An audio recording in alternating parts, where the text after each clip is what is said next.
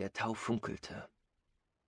Die Dose, in der Chayton Roden den Kristallstaub verwahrte, war rund und kaum größer als eine antike Taschenuhr.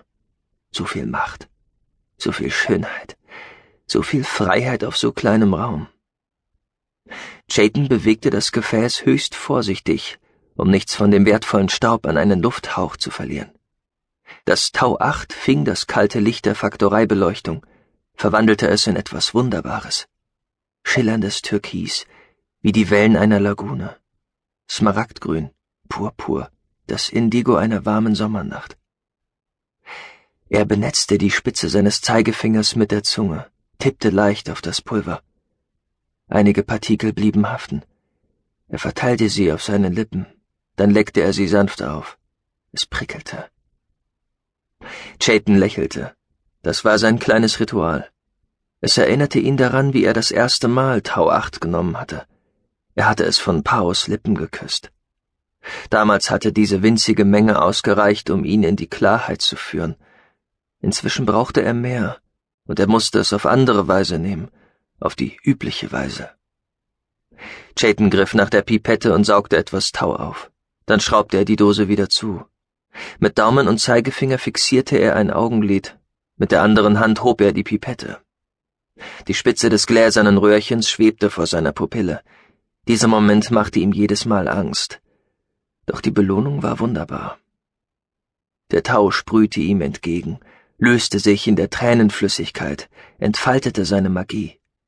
Über den Sehnerv fand er unmittelbar ins Gehirn. Chayton Roden spürte den Jupiter, das Magnetfeld, die Schwerkraftverwerfungen. Er spürte die Wasserstoff-Helium-Atmosphäre, in der die Faktorei schwebte und erntete. Er spürte die Hyperkristalle. Den Tau. Er spürte seine eigene Macht. Er war vom selben Blut wie Perry Roden. Er war zu Großem bestimmt. Und er war bereit. Er steckte das Tau 8 ein und machte sich auf den Weg. Mit hoch erhobenem Haupt schritt Chayton durch die Korridore der Faktorei. Er war fast am Ziel. Immer mehr Menschen kamen ihm entgegen, und auch Akoniden, Jülzisch, Chiborpaner und andere Außerirdische.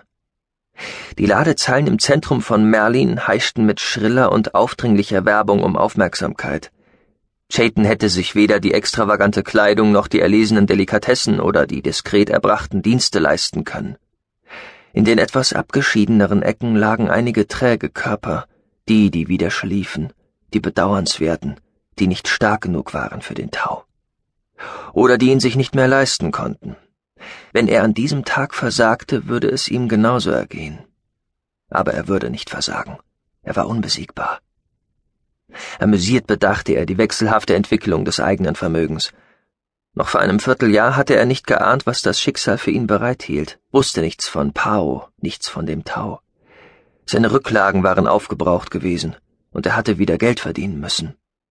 Der Auftrag war ihm gerade recht gekommen. Drei Monate lang sollte er Merlins komplexes System von Schirmfeldprojektoren, Antigravitationsgeneratoren und Antriebsmodulen an die neuesten Erkenntnisse anpassen, die aus der Forschungsstation Core Jupiter in der Tiefe des Gasplaneten stammten. Der Auftrag war gut bezahlt. So gut, dass er danach mindestens ein Jahr zu Hause bei seinen Kindern und seiner Schwester hätte verbringen können. Wie sehr diese drei Monate sein Leben verändert hatten. Er hatte Pau getroffen und Tau 8 kennengelernt. Ein dürrer Jülzisch riss Chayton aus seinen Gedanken. Gib es mir! krächzte der Blues. Ich will nicht wieder schlafen. Chayton ging vorbei, ließ die schwache Kreatur zurück. Er hatte keinen Sinn für Schwäche. Er selbst musste schließlich auch stark sein, in jeder einzelnen schlaflosen Nacht, seit Pao ihn verlassen hatte. Immerhin war ihm der Tau geblieben.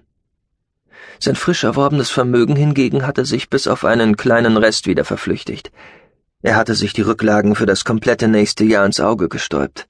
Nun würde er sich alles zurückholen. Vor ihm lag Merlins Mittelpunkt. Damals, als die Faktorei noch ein Schiff der Liga freier Terraner gewesen war, hatte sich hier die Zentrale befunden. Nun war dort das Casino. Ein Torbogen aus Bronze, fünf Meter hoch und ebenso breit, gewährte ihm Zugang. Er fühlte sich ganz leicht, als er über die